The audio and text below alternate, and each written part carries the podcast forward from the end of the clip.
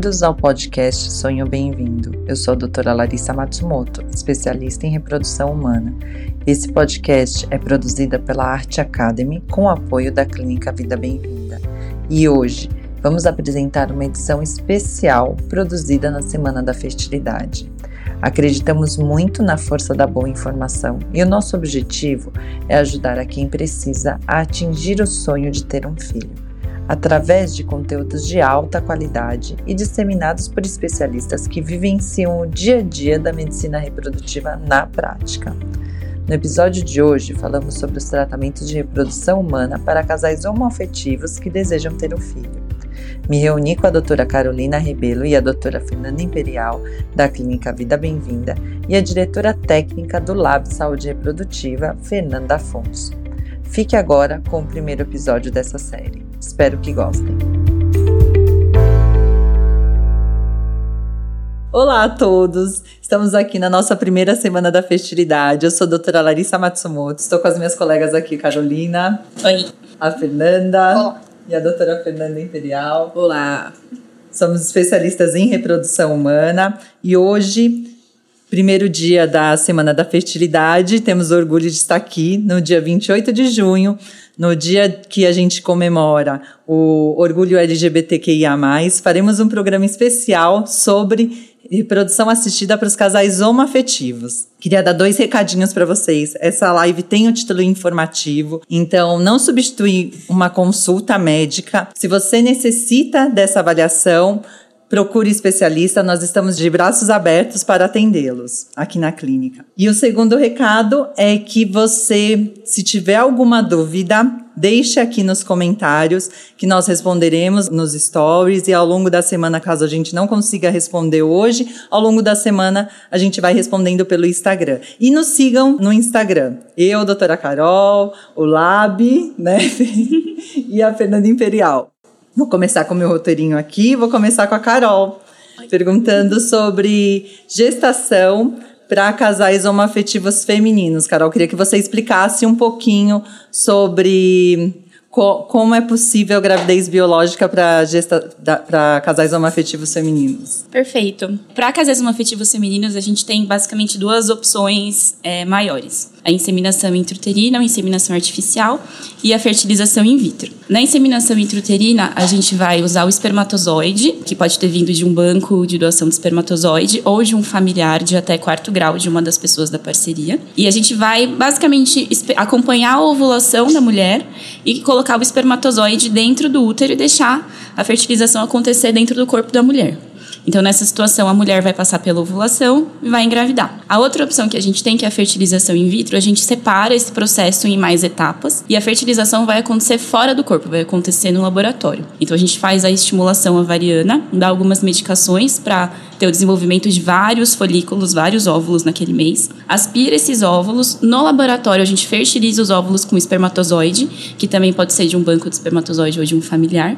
Forma esses embriões no laboratório e depois, quando os embriões estão prontinhos, a gente transfere é, esses embriões para dentro do útero da mulher, que pode ser a mesma pessoa pode ser a parceira. Esses são os, os, as duas vias de tratamento de forma ampla que a gente tem.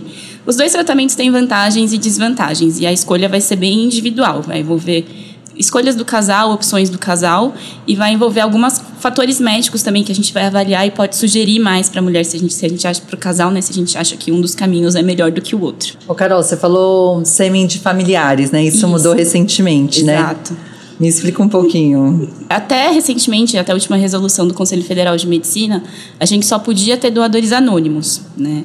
Então, a via para você conseguir um espermatozoide para o tratamento era bancos de espermatozoides, bancos de esperma, é, que as pessoas doam de forma anônima e os casais adquirem esses bancos sem saber de quem, tá, de quem veio, de onde vem essa doação. E aí você não tem nenhum contato né, entre o doador e é, o receptor. Nem a pessoa que doou sabe para onde foi, nem a pessoa que recebe sabe de onde veio. E os bancos que tinham têm esse controle. É, mas mais recentemente foi liberado que a gente usasse espermatozoide de familiares parentes de até quarto grau. É, a gente tem que ter o cuidado de não ter consanguinidade, né? Então, se a gente vai usar os óvulos de uma parceira, o espermatozoide tem que vir de um parente da outra parceira, né? É, e aí a gente também faz uma avaliação de saúde, alguns exames do espermatozoide, exames de saúde geral da pessoa que está doando.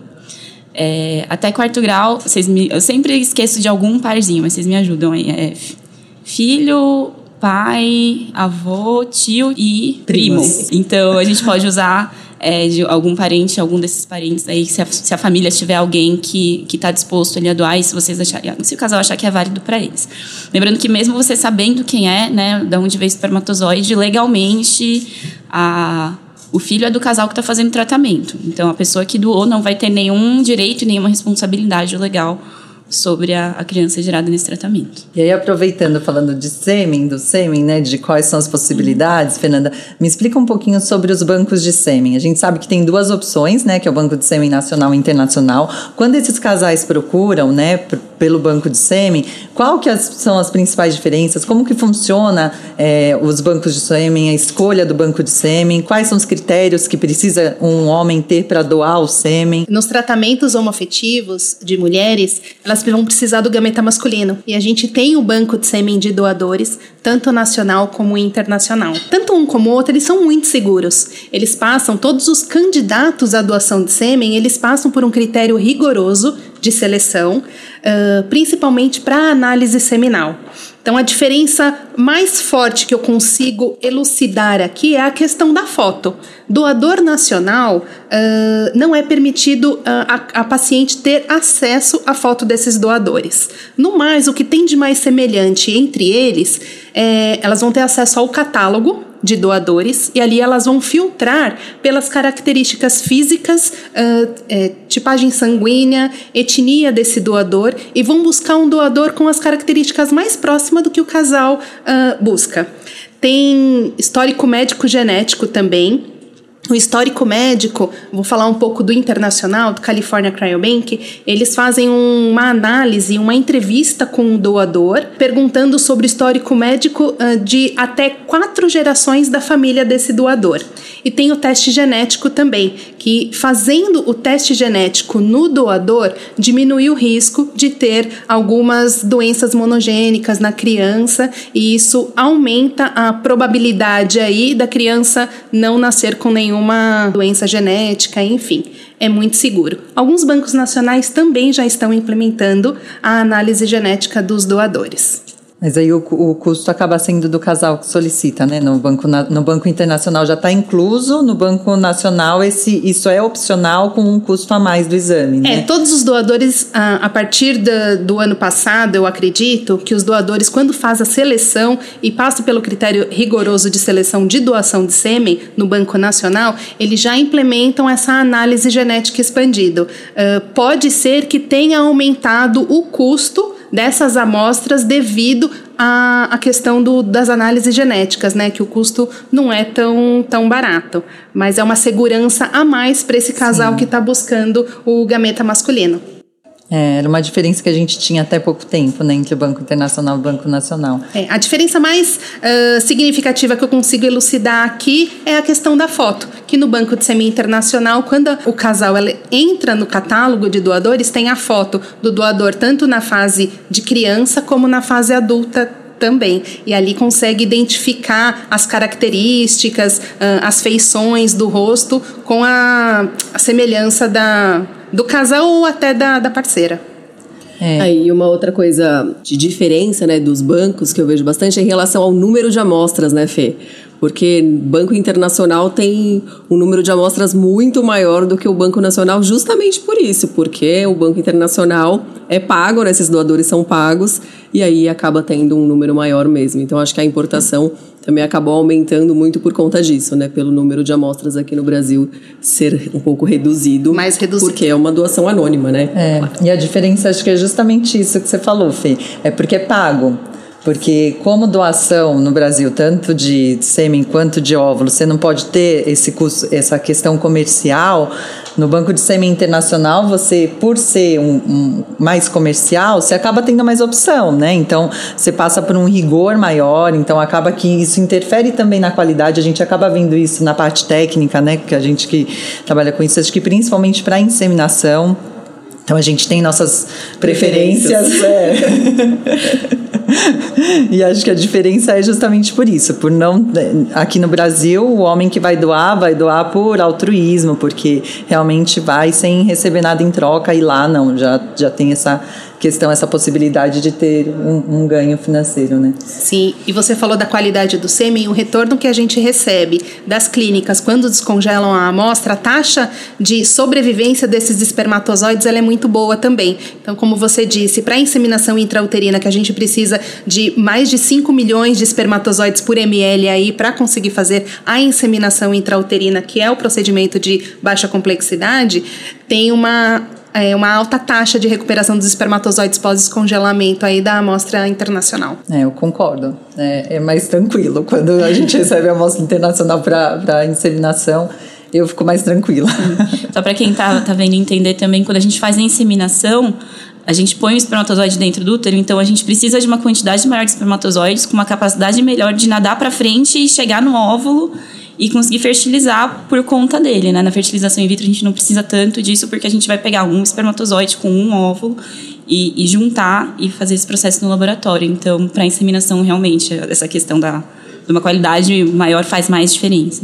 Uma dúvida que eu recebo bastante das, dos casais, das pacientes também é quantas amostras importar, né? Então, assim, eu vou fazer tratamento de fertilização in vitro quantos espermatozoides vêm na amostra. E eu sempre esclareço que, independente do tipo de amostra, dependente do tipo de amostra que esse doador tenha e que você vai utilizar, vem espermatozoide suficiente para a quantidade de óvulos que for captado no dia da sua do seu agendamento da captação dos óvulos ali no centro cirúrgico. Uh, porque a dúvida delas é: uh, será que um frasco é suficiente? Eu preciso trazer mais de um? Eu oriento que se você tiver uh, o desejo de ter mais filhos depois dessa mesma amostra, é sempre recomendado que se que, que, importe, que traga duas amostras desse doador, porque pode ser que no futuro não tenha mais disponível. Né? Então ela deixa uma amostra guardada, o casal faz o tratamento por duas, por duas situações. Faz o tratamento, teve gestação, teve o bebê, a, tem outra amostra guardada para um próximo para um próximo filho, ou então fez o tratamento e não teve sucesso nesse ciclo, já tem uma amostra aqui já guardada que já consegue emendar para um ciclo uh, seguinte sem ter que precisar esperar todo o processo de importação do, de uma nova amostra. E isso da amostra e quantidade, não sei se era isso que você ia falar, Carol, da, das, dos tipos de. Ah. Você ia Eu ia falar que outra coisa. situação é quando elas querem usar as duas fazerem tratamento Sim. também, né? Então, às vezes, uma faz, fez a fertilização in vitro, a inseminação, e elas planejam no futuro que a outra faça também e querem usar a amostra do mesmo doador. Então, outra situação que às vezes já vale a pena deixar as duas guardadas. Perfeito. O que eu ia dizer é que essa questão da quantidade que você comentou agora, Fê, é, é, importante quando a gente, quando elas já têm a, a, indicação do tratamento também, né? Porque quando, ah, vou, vou trazer a amostra, vou para uma inseminação, a amostra de fertilização in vitro não serve para inseminação, mas a amostra de inseminação acaba servindo para fertilização. Então, isso é, é, uma coisa importante, já ter é, vinculado com a clínica, né, a indicação do tratamento quando vai atrás do banco de sêmen, né? Exato. É a primeira, uma das primeiras orientações e o meu questionamento para o casal: qual é o tipo do seu tratamento? É inseminação ou fertilização in vitro?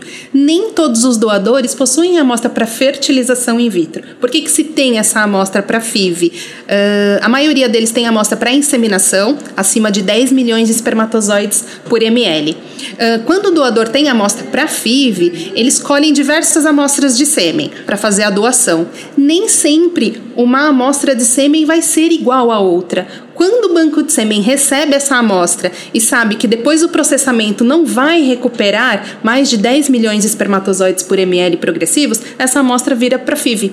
Então, assim, é o mesmo doador, não tem uma quantidade suficiente para inseminação depois, vamos fazer essa amostra para FIV. Então, o doador pode ter amostras para inseminação e para fertilização in vitro. É, essa é a questão de qualidade. E aí, aproveitando que a Carol falou dessa questão de das duas participarem do tratamento, né, da possibilidade da, das duas é, gestarem ou é, as duas participarem ali mesmo. Fê, me explica um pouquinho se existe essa opção. A gente é, denomina isso roupa, né? Me explica como que funcionaria é, o tratamento com as duas participando da gravidez. É, a gente chama de método ROPA, pode ser conhecido também como gestação compartilhada, e é a recepção dos óvulos da parceira. Então é um tipo de tratamento que eu gosto muito, em que as duas participam do processo. E aí a escolha dessa de quem vai doar o óvulo e de quem vai receber o óvulo vai variar, né? Principalmente em relação ao casal, à idade, se tem alguma comorbidade, se tem algum problema de saúde, reserva ovariana, diversos fatores que a gente vai avaliar.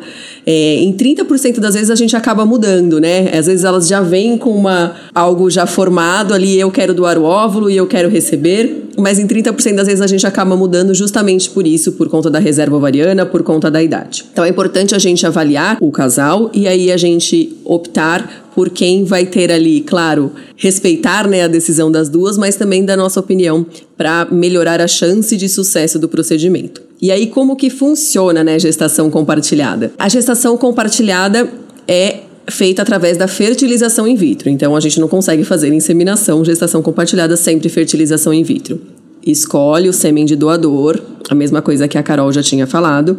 E aí sim, nós vamos estimular o ovário de uma das parceiras, captar esses óvulos, formar o embrião. A partir do momento que a gente tem o embrião formado, a gente vai transferir o embrião para essa outra parceira. Por isso, essa gestação compartilhada em que as duas participam do processo. E aí, só por fertilização in vitro, né? Só fertilização in vitro, sim. E aí, a quantidade de embriões que a gente pode transferir, isso é importante, né? Vai depender da idade de quem está doando os óvulos, né? Para a gente decidir a quantidade de embriões que a gente transfere. Mas, na maior parte das vezes, a gente transfere no máximo dois embriões, justamente pelo risco de gestação múltipla. Claro que nada impede da gente transferir um embrião por vez, e essa é a tendência, né? Que a gente transfira um embrião por vez, mas aí, no máximo dois, já está de bom tamanho.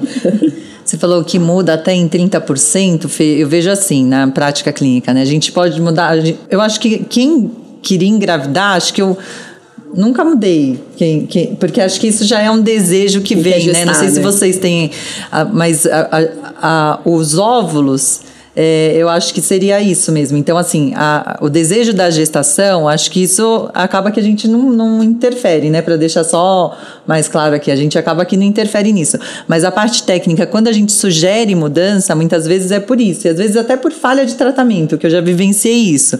De começar o tratamento com os óvulos de uma, é, falhar o tratamento, a gente utilizar os óvulos da outra, para quem desejava engravidar mesmo, né?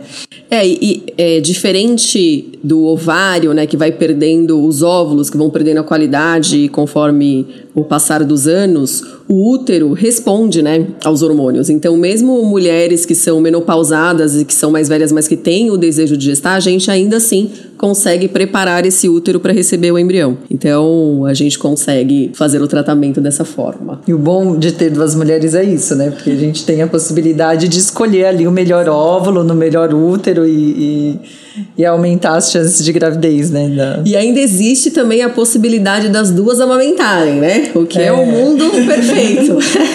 Mas claro que não é fácil, né? Quando a gente pensa em amamentação, assim, induzir lactação, principalmente em quem não está gestando, não é fácil. É bastante trabalhoso, porque uhum. a gente precisa de, de bomba, de estimulação, eventualmente de medicação, para poder estimular né, essa, essa amamentação. Mas sim, é possível, mas não é fácil, mas é algo que dá para pensar e dá para fazer das duas amamentarem. Vamos mudar um pouquinho a pauta agora, falar de um afetivo masculino, que acho que a gente abrangeu bastante, né? O casal afetivo feminino, falamos bastante sobre banco de sêmen. Eu e a Fê, a gente gente tem um podcast gravado, e aí depois queria que vocês todos escutassem no podcast Sonho Bem-vindo, nas plataformas aí.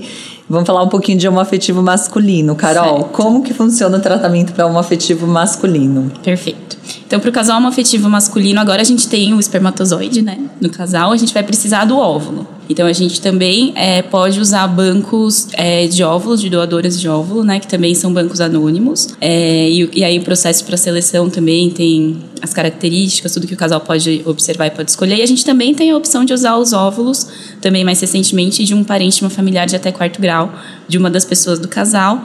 E aí a gente segue os critérios similares ao que a gente usava para a doação de espermatozoides, só que agora a gente tem que observar um pouco melhor a questão da idade da idade da mulher, né? Porque isso vai afetar mais a qualidade dos óvulos, risco de, de eventualmente ter alguma doença, algum problema é, com a criança quando os óvulos vêm de uma pessoa mais velha. Então a gente já tem um, um limite de observação de idade que a gente prefere abaixo dos 35 anos mas até os 37 a gente ainda é, pode, pode utilizar. E aí segue os mesmos critérios de familiar de até quarto grau de uma das pessoas do casal, sem ter a questão da consanguinidade. Então, se a gente usa os óvulos de uma familiar de uma pessoa do casal, a gente vai usar o espermatozoide da outra pessoa do casal. É, nesse, nesse, tratamento do homoafetivo masculino, é importante a gente falar que, uhum. gente, não dá para fazer um mix de sêmen, Exato. né? A gente precisa sempre saber a uhum. origem genética. Uhum. Então, se a gente vai formar um embrião, vai Exato. ser sempre com um dos parceiros uhum. e nunca a gente precisa saber dessa origem. Então, não dá para misturar o sêmen.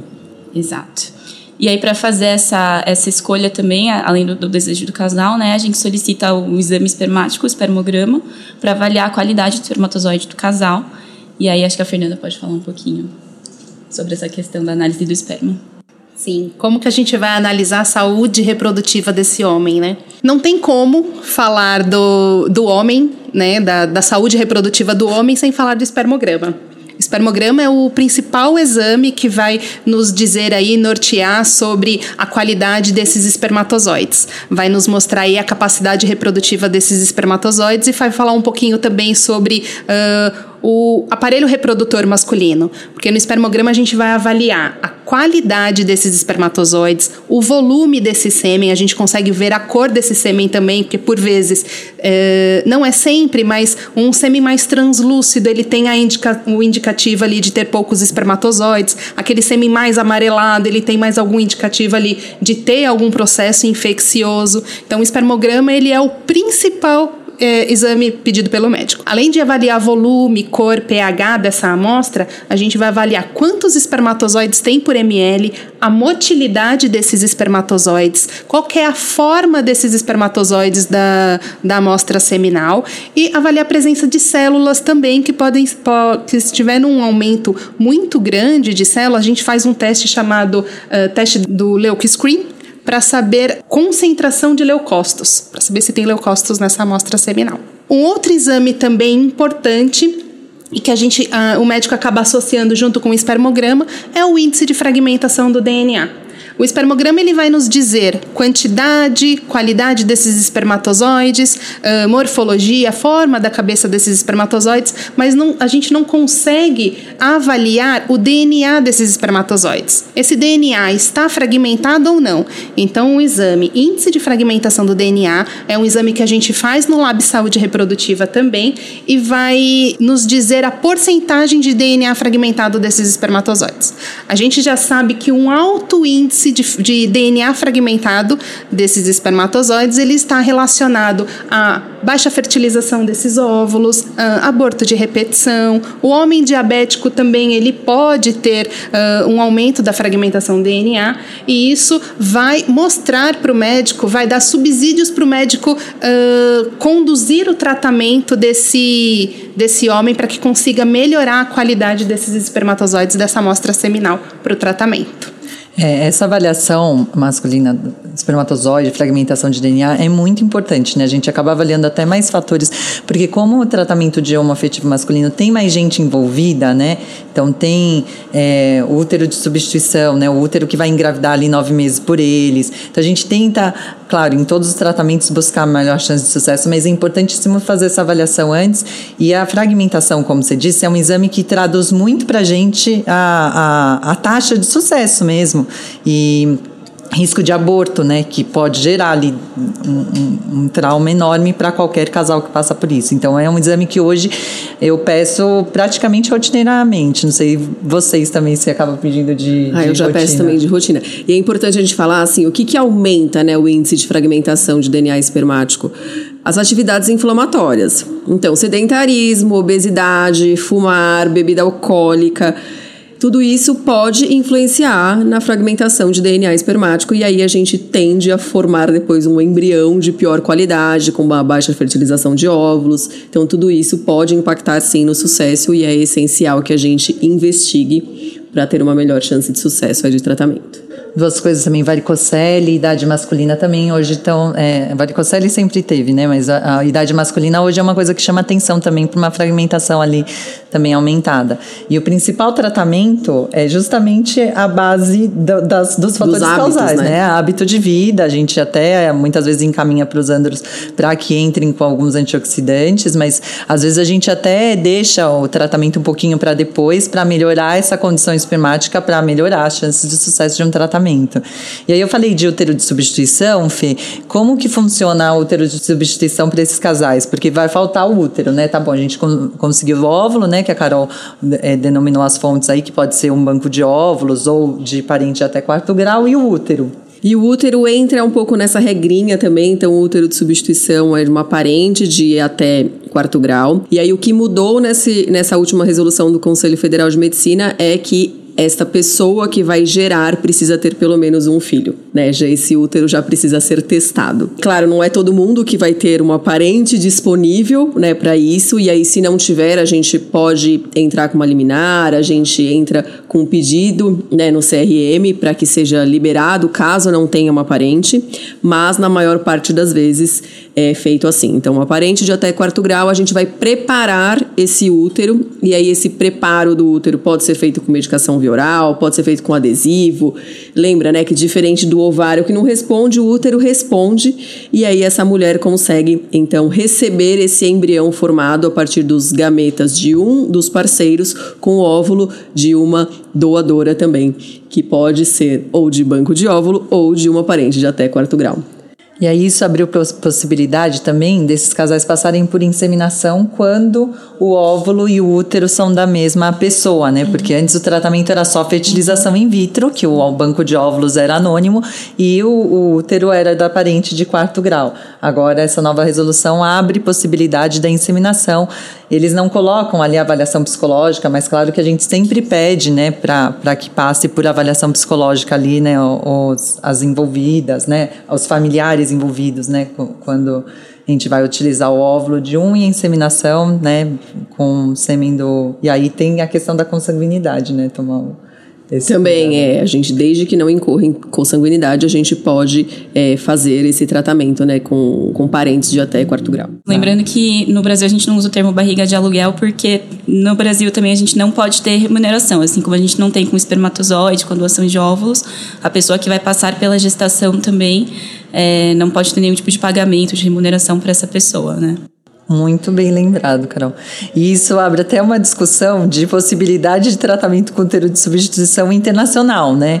Que a gente tem alguns estados nos Estados Unidos que é possível, aqui na América Latina tem também. É, Colômbia é possível fazer o tratamento e antes a gente usava muito Ucrânia, né? Porque lá é, é acho que um dos países mais liberais para qualquer tratamento de reprodução assistida, escolha de sexo que muitos dos países não podem, lá podia.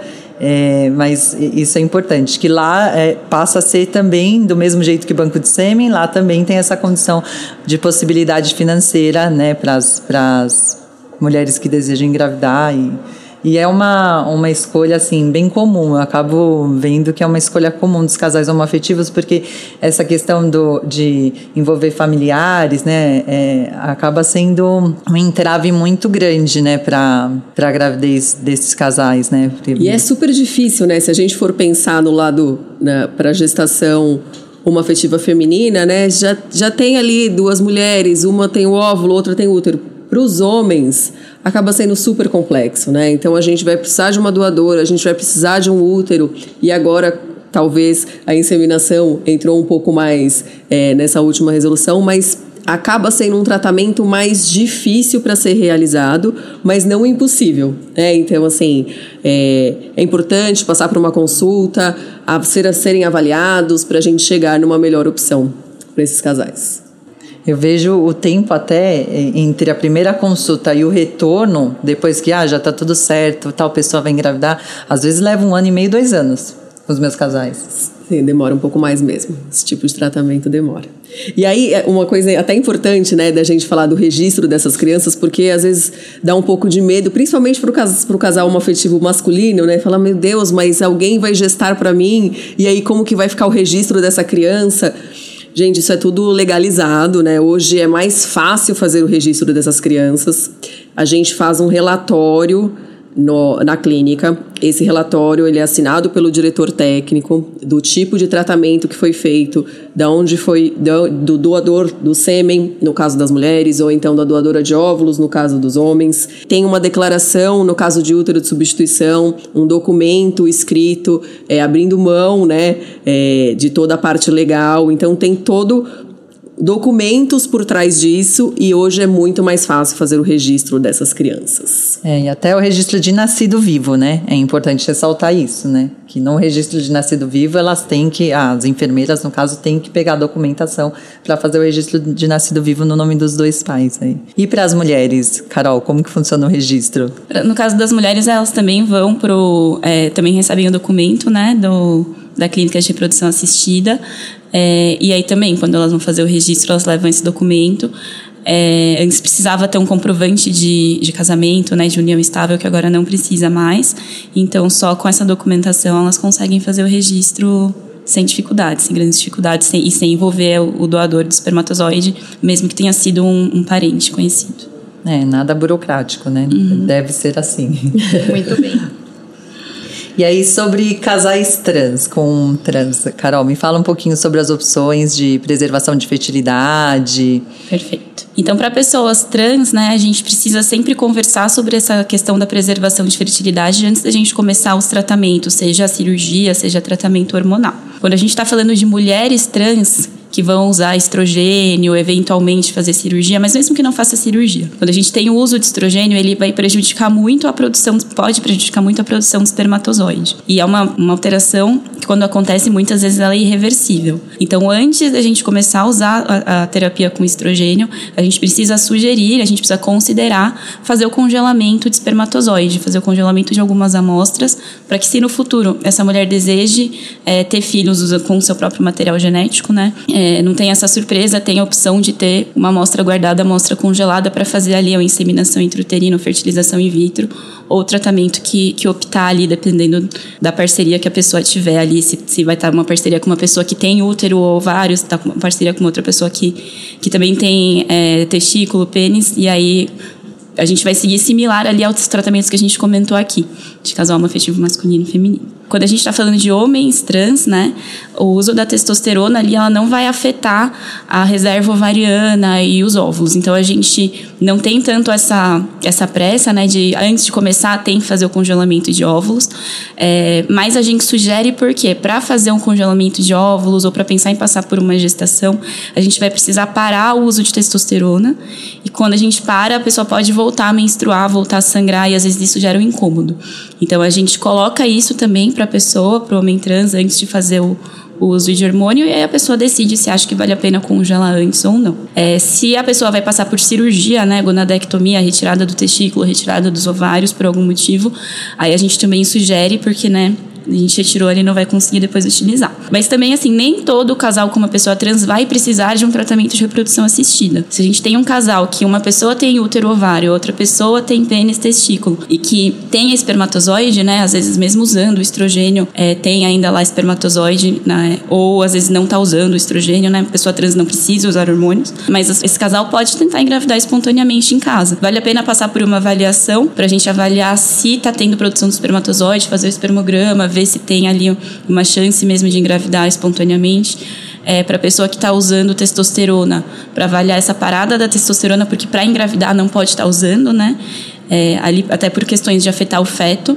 E também, é, com a testosterona, ela não vai bloquear 100% da ovulação. Então, é até uma questão de que, para quem não está tentando engravidar, precisa de um método contraceptivo. Mas, para quem está tentando engravidar, a gente pede para parar a testosterona para não ter uma, um efeito no feto e também porque vai voltar a ovular mais regularmente. Então, não é todo casal. Vai precisar de uma avaliação médica, idealmente sempre, antes de, de, de, de passar pela gestação, né, de começar a tentar. Mas nem sempre a gente vai indicar tratamento. É, mas acho que vale a pena. Essa conversa é uma conversa que tem que acontecer, idealmente, antes da gente começar hormônio, antes da gente pensar em cirurgia. E nem sempre é fácil, porque a, a pessoa que não começou o processo de transição ainda, que quer fazer o processo e não começou ainda, é, às vezes não, não, é difícil ter essa perspectiva da vida após transição. Assim, a pessoa vive muito para aquele momento para resolver aquilo, né, para começar o hormônio, para ver a mudança no corpo, a mudança no tratamento que recebe das outras pessoas, se apresentar de uma forma diferente. E a gente, como médico, tem que parar e pensar: olha, não, mas vai, vai ter vida depois disso. E se em algum momento você pensar em constituir família, ter filhos, etc., é, é legal ter essa questão da amostra congelada, até para ter opção no futuro. E se no futuro não usar, ok, mas né? Você vai ter outra vida, a dinâmica vai mudar muito. Acho que vale a pena ter essa amostra e, e ter a opção, né? Exato. E isso eu acho importante você dizer, Carol, porque assim, é, quando a gente olha as pesquisas de questionário, né, de quando você coloca a opção, de 50% a 70% decidem por preservação né? Seja mulher trans ou homem trans, acabam decidindo. Então, quando a gente consegue informar isso, às vezes a opção é mesmo, ah, não, vou fazer acho que antes de começar a transição hormonal, justamente porque parar, no caso do homem trans, parar a transição, isso pode trazer questões, voltar, né, a ter as questões psicológicas e... É, e a preservação vezes... da fertilidade, a, vou falar da preservação e congelamento do sêmen, é um método muito seguro.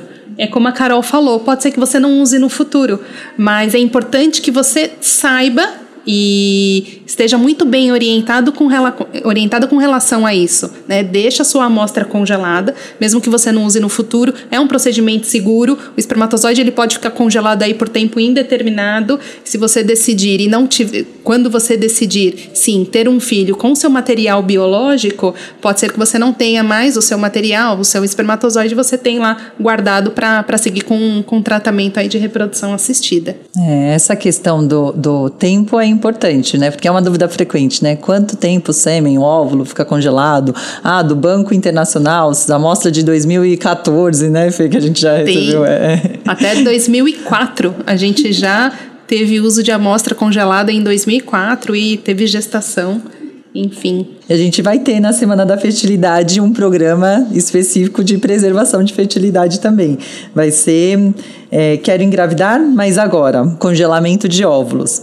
E no dia 29, último dia, a investigação da fertilidade e a fertilização in vitro e as taxas de sucesso. Então, convido vocês para continuar acompanhando ali nossa Semana da Fertilidade, nossa primeira semana, que seja um sucesso e assistam, comentem, deixem suas dúvidas, que a gente gente vai responder suas perguntas no Instagram da Vida Bem-vinda. Queria agradecer vocês, agradecer a todos vocês que estão aqui conosco hoje e continuem acompanhando nossos programas. Compartilhem esse vídeo, porque a gente vai deixar no canal do YouTube isso depois aberto e compartilhem para quem vocês possam, que queiram saber mais informações sobre isso. Muito obrigada a todas. Obrigada, obrigada gente. Obrigada, gente. Obrigada por estar conosco nesse episódio do Sonho Bem-vindo. Além de poder escutar esse podcast nas principais plataformas de áudio, você também pode nos encontrar no Instagram, arte.academy, com Y no final e arroba Vida Bem-vinda. Se você gostou desse podcast, ficaremos muito felizes de ouvir sua opinião e os comentários em qualquer plataforma que esteja usando. Importante dizer, esse podcast tem caráter meramente informativo e educacional. Não deve ser utilizado para realizar autodiagnóstico ou automedicação. O conteúdo não é feito para substituir a consulta com um profissional de saúde. Em caso de dúvidas, consulte o seu médico. Somente ele está habilitado a praticar o ato médico conforme a recomendação do Conselho Federal de Medicina. Nenhuma relação médico-paciente é estabelecida aqui neste canal. E somos muito transparentes em relação aos conflitos de interesse e levamos isso a sério. Espero que tenha gostado e até a próxima.